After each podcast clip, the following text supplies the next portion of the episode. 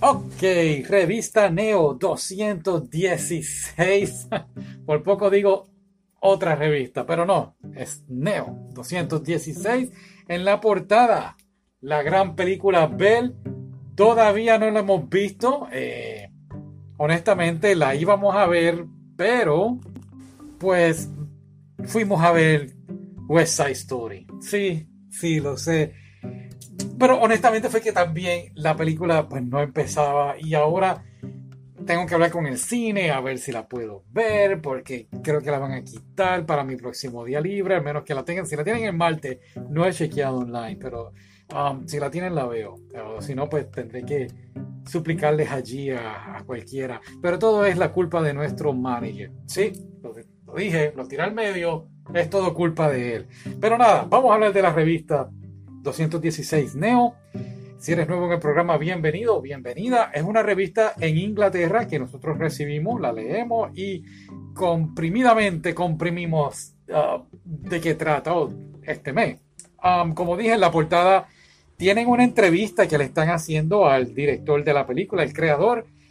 Y pues honestamente no la leímos porque no quiero spoilers de la película, así que pues nada, no la leí.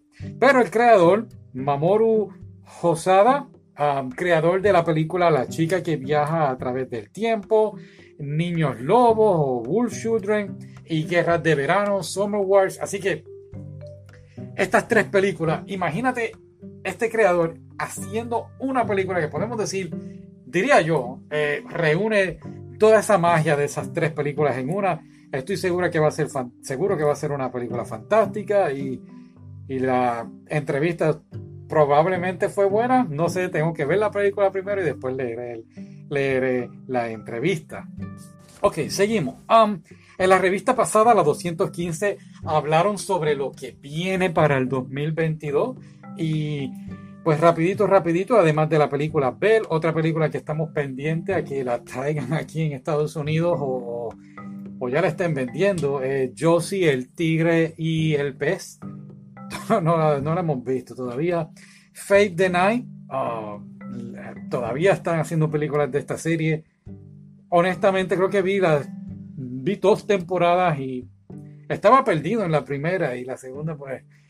Así que, eh, sí, lo sé. Muy bien, seguimos. Lock Horizon, la destrucción de la mesa redonda. Eh, podemos decir que es la tercera temporada. Ah, hablamos de Lock Horizon ah, en noticias no he hablado del anime, es un anime Isekai, o sea que los jóvenes van a otro mundo y pues es un mundo de videojuegos, es uno de mis animes favoritos. Tengo que volver a verlo para volver a hablar de él, así que está en agenda. Pronto por aquí. para febrero 14, Fun Animation va a estar trayendo My Hero Academia temporada 4 en inglés. ¿Sí? ¿Sí? Pero lo he visto tengo que chequear bien si Crunchyroll está en español, así que pues, tú sabes. Pero nada, eh, otro más que viene también para febrero 14 es, no sé cómo decirlo en español, My Him, M-Y-H-I-M-E. Este anime es del 2004, si no me equivoco. Se ve muy bueno, también está en la lista.